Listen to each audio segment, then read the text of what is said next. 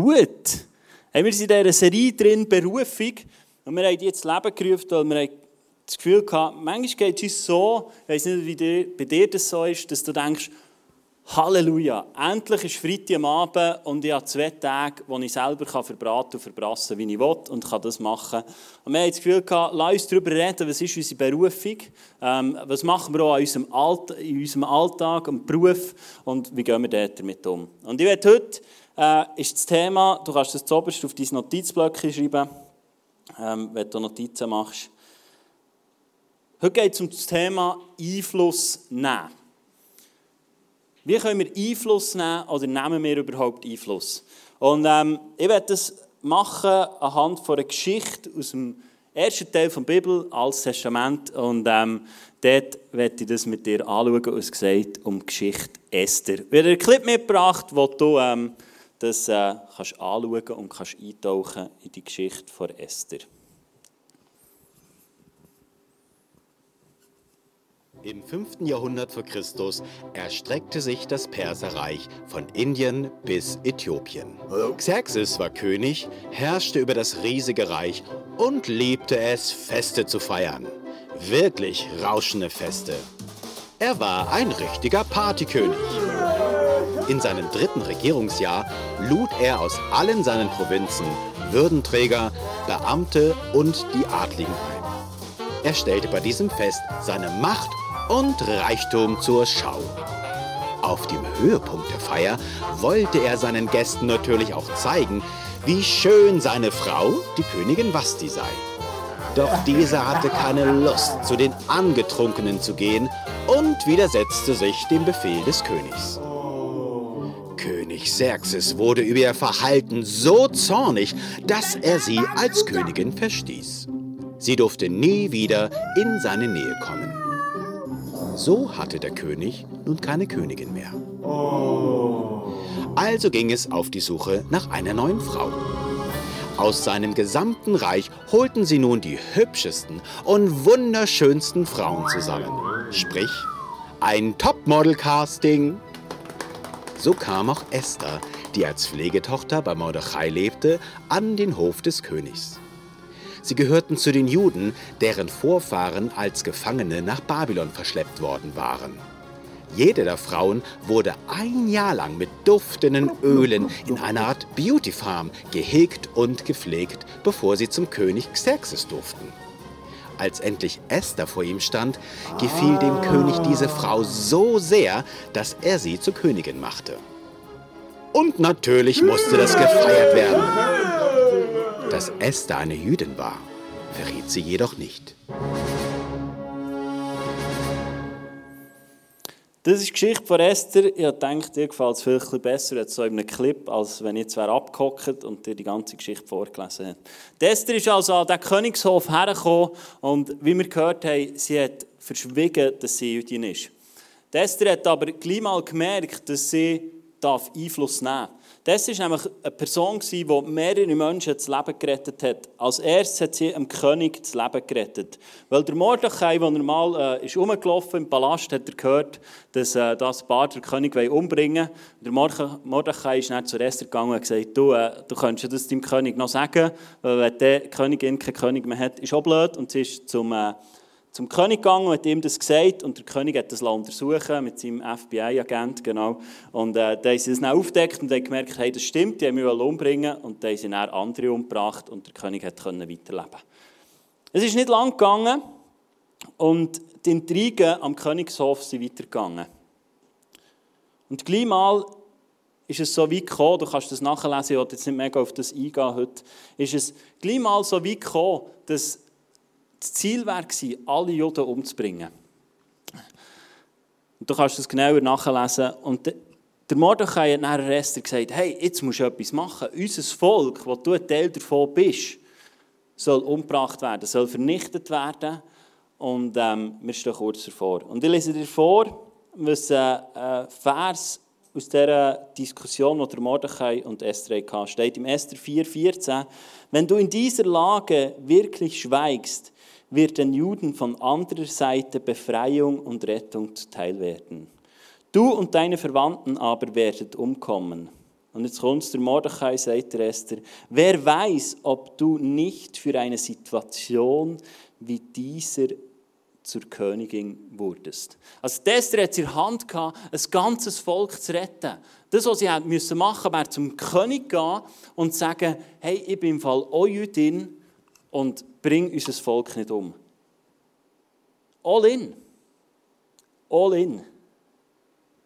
Hat sie sollen machen. Und Esther hat das nicht gemacht und äh, die Juden sind äh, in dem Sinne nicht gerettet worden, weil die Gesetzmäßigkeit, die der König schon hat herausgegeben hat, die hat er nicht mehr zurückholen ähm, genau, also das ist fast wie heute, wenn du etwas sagst, dann wird es schwierig zurückzuholen, wenn es auf Video ist oder irgendwie auf Ton. So. Und er hat das Gesetz nicht mehr erlassen, aber er hat dann gesagt, an diesem Tag dürfen sich alle Juden wehren und dürfen alle anderen umbringen, die sie angreifen. Genau, ist noch speziell. Aber so hat dann Esther das ganze Volk gerettet. Und es ist eine unglaubliche Geschichte wo, wo die Esther da erlebt hat. Sie ist eingestanden. Und das hat mich einfach beeindruckt. Und mit den Vorbereitungen sind mir ein paar Sachen aufgefallen, die ich heute mit dir teilen möchte. Und die ich glaube, die uns hilft, zum Einfluss zu nehmen. Das Buch Esther ist ein umstrittenes Buch, ähm, weil der Name Gott wird nie erwähnt.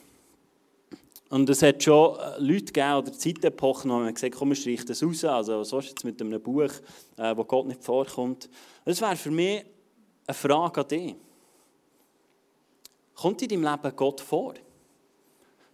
Oder siehst du es in deinem Leben, dass Gott vorkommt? Weil ich glaube, obwohl Gott nicht namentlich erwähnt wird, im Buch Esther hat er doch seine Geschichte geschrieben. Und vielleicht denkst du, in meinem Leben ist Gott gar nicht so sichtbar. Das, was vielleicht in der Apostelgeschichte steht, ja gut, das steht ja in der Apostelgeschichte, damit wir es nicht vergessen. Aber vielleicht denkst du, das ist gar nicht so für mein Leben. Weil du denkst, ja Gott tut gar nicht so viel in meinem Leben. Oder er braucht mich gar nicht mehr. Wenn ich nur so Esther könnte sein und dann hätte gelebt, dann hätte ich Einfluss nehmen können. Aber ihm in meinem Leben. Aber ich glaube, wenn wir die Geschichte von Esther lesen, dann können wir sie lesen und schauen, was hat Gott da. Und ich glaube, so können wir auch in unserem Leben heranschauen und schauen, was tut Gott in deinem und in meinem Leben. Ich weiß nicht, was du für ein Typ bist oder ein Typ bin, aber vielleicht bist du gerne so ein Esther. Vielleicht bist du so jemand, der all in am Arbeitsplatz, du erzählst überall von Jesus, ob sie es hören oder nicht. Vielleicht bist du genau so einer. Oder der sich am Montagmorgen schon freut und denkt, yes, heute kann ich einfach wieder alles riskieren für Jesus. Ich kann mein ganzes Leben hergeben. Ich kann einfach alles reinrühren. Und du bist so ein Typ, extrovertiert, du liebst es, neue Menschen anzuholen im Zug und sagen, hey, das, das, das, das. Vielleicht bist du so eine Person und du liebst es und denkst, hey, ich bin genau so eine Esther, ich mache es genau richtig für Gott. Und du hast den Mut, du hast die kompromisslose Art, für Jesus alles herzugeben und das All-in-Leben. Also vielleicht wünschst du dir auch, so eine Esther zu sein. Und zu denken, wenn ich mal so weit bin, wenn ich mal in die Position bekomme, wo ich Macht habe Einfluss, dann, dann dann schreibe ich das neutestamentliche Buch von Esther und wirfe alles hinein. Das ist für mich absolut klar. Ich bin eher der, der neben durchhöselt und denkt, ah, ist gut. Und ich bin eher der, der nicht so Einfluss nimmt. Ich bin jetzt nicht der, der am Feierabendbier sagt, ah, von Jesus erzählt und überall. Und vielleicht auch nicht so Einfluss nimmt, wie ich mir vorstelle. Ich habe diese Woche eine Situation erlebt, ich war auf einer Mission, Gipfel bringen. Ich mein Velokörbchen voll gehabt, Gipfel. Und, und dann fahre ich zügig, ein Sport noch machen, genau, fahre mit meinem Velo, fahre auf den Kreisel zu, merke, da kommt einer und denke, ich gebe noch ein mehr Gas und fahre in den Kreisel rein, dass mir noch vor dem Auto reinlenkt. Und dann sehe ich, kommt jemand oben runter mit dem Auto ziemlich schnell. Und ich denke, das muss eine junge Person sein, weil die geht jetzt sehr rasant auf die Bremse. Und irgendwann merke ich, die geht nicht auf die Bremse. Und dann denke ich, ja gut, ich habe ja zwei Bremsen. Ich bremse und in dem Kreisel, wo ich war, war leider betoniert und nicht teert. Und mein Velo hat gerutscht, als gäbe es keine Bremsen. Und ich denke jetzt, wow, und was jetzt? Und die Frau hat mich überhaupt nicht gesehen. Und wir weichen beide ein bisschen aus, und es geht glimpflich und Gipfel bleibt im Körbchen. Und ich kann weiterfahren. Und dann frage ich mich, ja, jetzt könntest du dich mal so richtig aufregen. was ist denn mit dieser Person los? Aber ich gedacht, Halleluja, Jesus, du hast mich gerettet, du hast deine schützende Hand über mich. Und äh, ich habe gewusst, in dieser Situation hat doch keine Maske geholfen. Aber ich fahre weiter und die Frau war noch eine gütige Frau und hat an der nächsten Ausweichstelle hat sie angehalten und hat sich entschuldigt. Und weißt du, was mir kurz vor in den Sinn kommt? Ich könnte dir sagen, Gott wacht über mir. Ich weiß, dass er mich beschützt. Und weißt du, was ich gesagt habe? Ich wünsche euch einen schönen Tag. ich habe nicht Einfluss genommen. Ich habe nicht Einfluss genommen. Der Heilige Geist hat mir gesagt, sag doch der das. Ich hätte noch einen Gipfel schenken sie sind im Velo geblieben, aber ich habe es nicht gemacht. Ich war nicht ein Ästi. Ich bin, ich bin weitergezogen. Und ich habe nicht Einfluss genommen. Und ich würde mich nicht als Esther bezeichnen. Ich würde mich nicht als jemand bezeichnen, der bei Freunden, die Jesus nicht kennen, mega Einfluss nimmt und von ihm erzählt. Oder erzählt, warum sie glauben, dass Gott mich schützt und nicht eine Maske. Aber beim Vorbereiten ist mir etwas bewusst worden. Ich habe gemerkt, dass Esther etwas nicht hatte, was ich habe. Die Esther war unter dem Gesetz geknechtet. Die Esther war eine Person, die im, im ersten Bund, den Gott mit den Menschen gemacht hat, gelebt hat. Sie hat nicht aus der Gnade heraus gelebt, sondern sie hat nicht den Bund gehabt, den du und ich haben. Sie hat nicht den Heiligen Geist in sich gehabt und hat aus dem heraus agieren Und ich habe gemerkt, hey, das ist ein riesiger Unterschied, wie wir Einfluss nehmen können, wie wir unterwegs sein dürfen. Und ich weiß nicht, wenn du die Geschichte lesest oder wenn du das heute hörst, wie du dich vergleichst, schreibst du danach, ein Esther zu sein und denkst, wenn ich denn so bin, dann hätte Jesus sicher Freude an mir. Oder denkst du, ja, wenn ich jetzt endlich jetzt einmal an meinem Arbeitsplatz meinen Freunden von Jesus erzählen kann, dann, dann bin ich der Esther schon ein bisschen näher. Und bin die Person, die endlich mal Einfluss nimmt. Aber weißt du, ich glaube, wir sollten nicht uns mit der Esther vergleichen, sondern wir sollten Jesus mit der Esther vergleichen. Weil Jesus ist für dich und für mich gestorben. Jesus hat für dich und für mich alles hineingeworfen, damit du und ich leben können. Er ist der, der dich und mich vor dem Tod gerettet hat. Er hat das gemacht, was Esther hat gemacht im Alten Testament. Er hat gesagt, ich stehe ein für mein Volk, für mein Nächsten, für die, die ich liebe. Und er hat dich und mich freigekauft und hat den Weg freigegeben. Für dich und für mich. Und weißt du was, ich glaube, das sollte Essenz sein in unserem Leben, dass wir aufgrund von dem für Einfluss nehmen. Dass wir aufgrund von dem für Einfluss nehmen in unserer Umgebung. Und nicht, weil wir sein wollen, wie ein Esther, der Einfluss nimmt, sondern weil wir verstehen, da hat einer sein Leben gelassen, für dich und für mich, damit wir ewig leben können. Da ist einer, hat sich hineingeworfen und ist hergestanden für dich und für mich.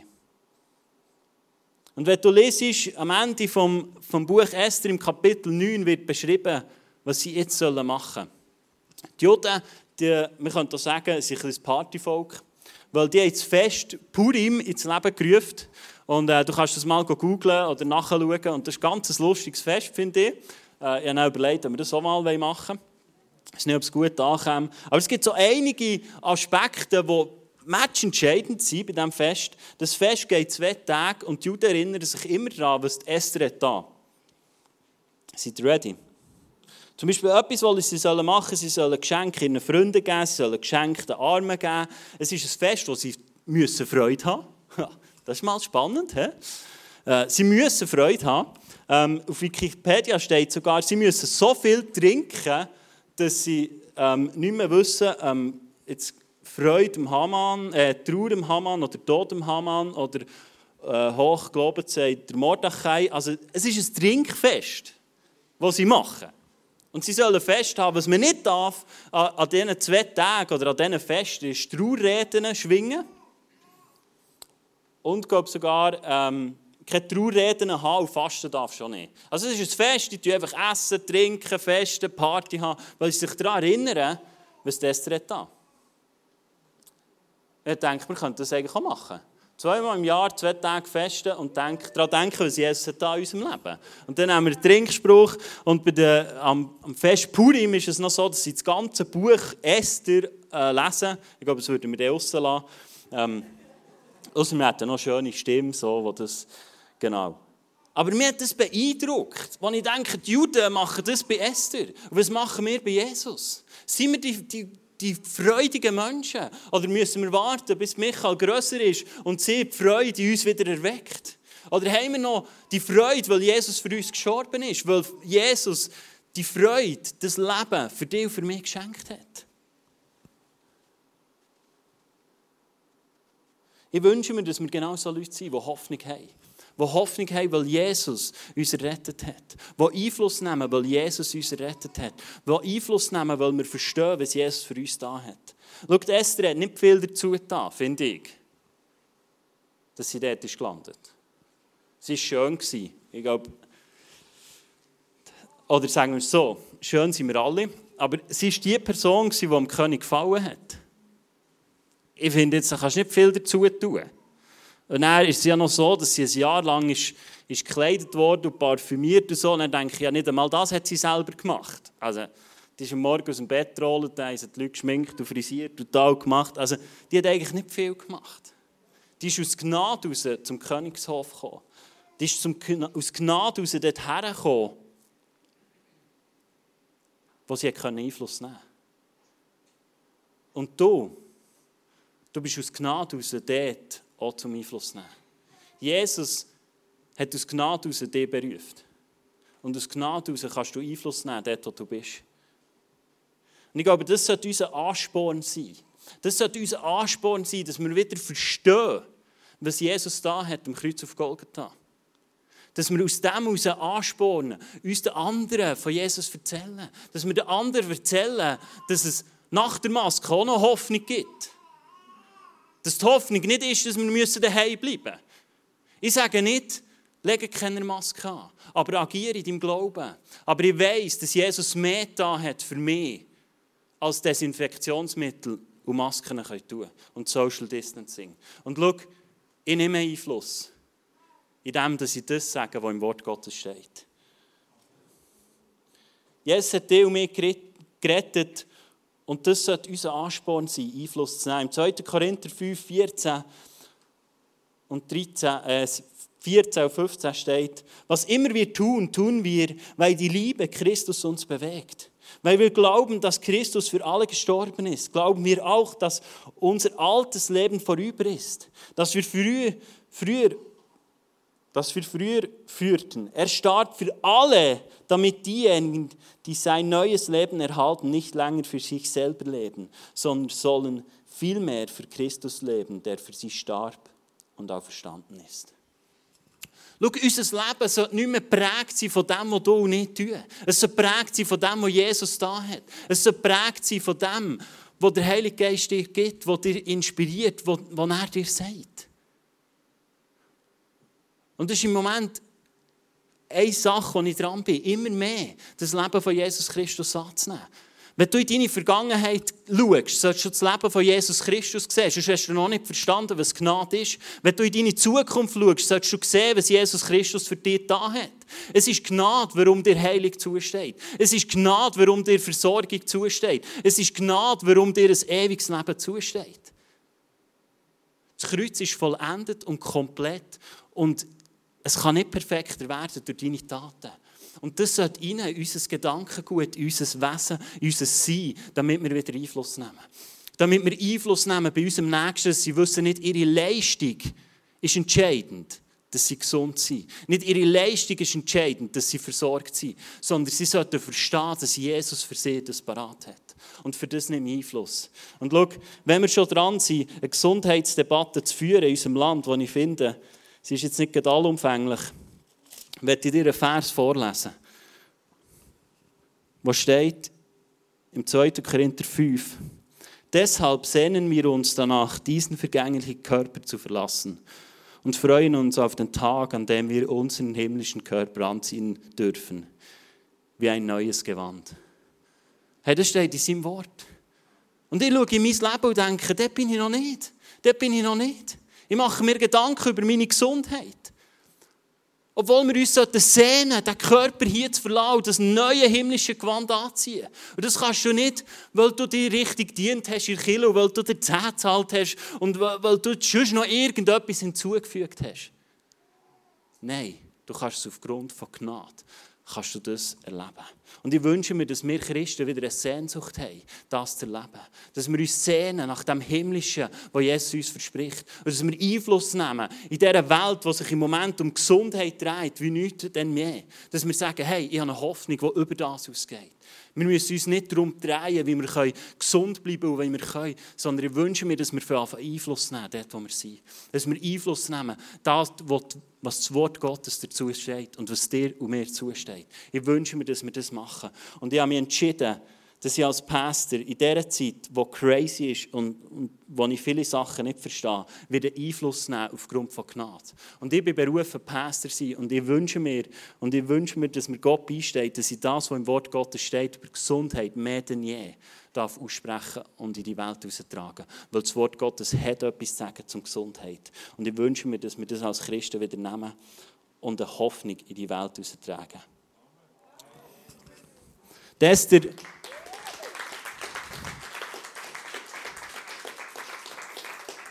Esther hat Einfluss genommen aufgrund von Gnade. Sie ist an den Hof gekommen und sie hat das gebraucht, was sie bekommen hat. Und ich werde es dir ans Herz legen.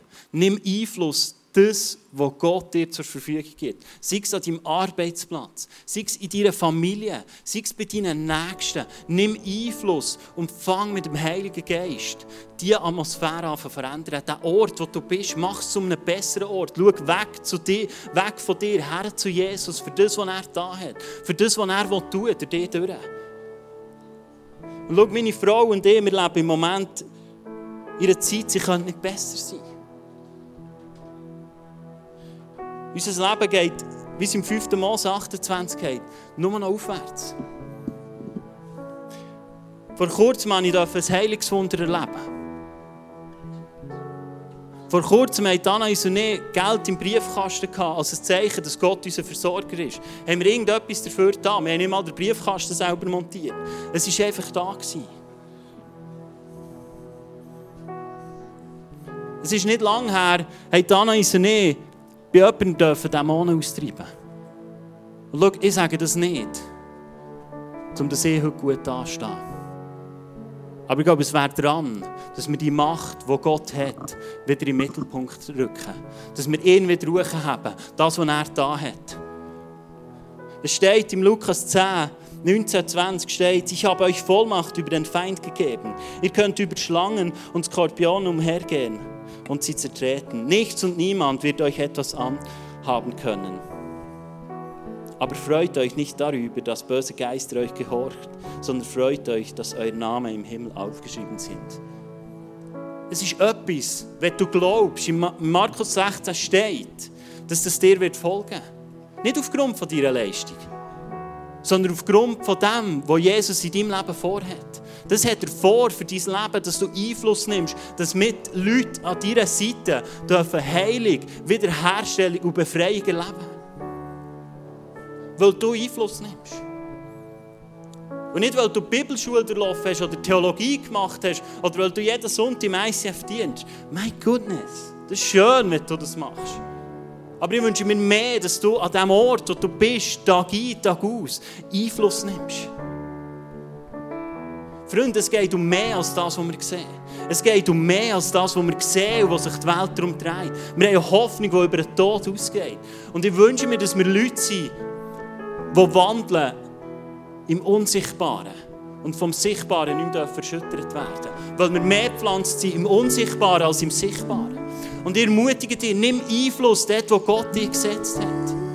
Und wenn du Hilfe brauchst, dann nimm einen an deine Seite, der dir hilft, da drinnen zu laufen. Und fang an, dein Leben mit dem Wort Gottes abgleichen. Und toleriere nicht mehr, wenn es in deinem Leben nicht übereinstimmt mit dem Wort von Gott.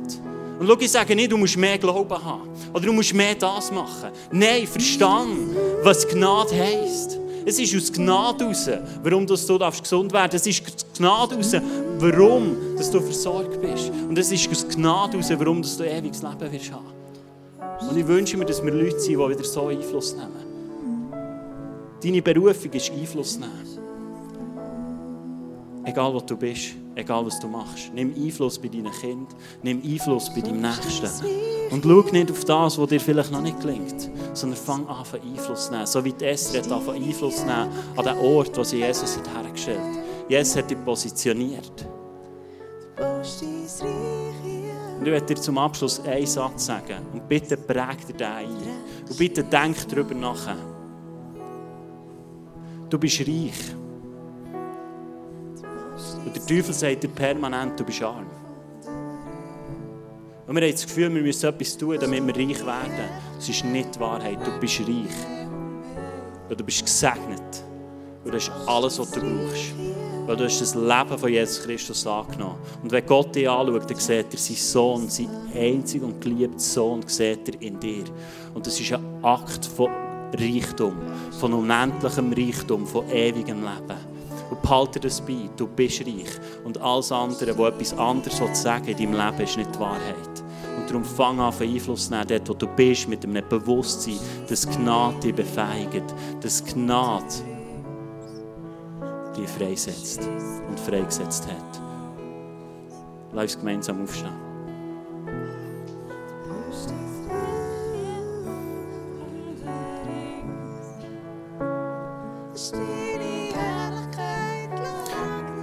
Ja, Jesus, ich danke dir, dass, dass du alles da hast für uns.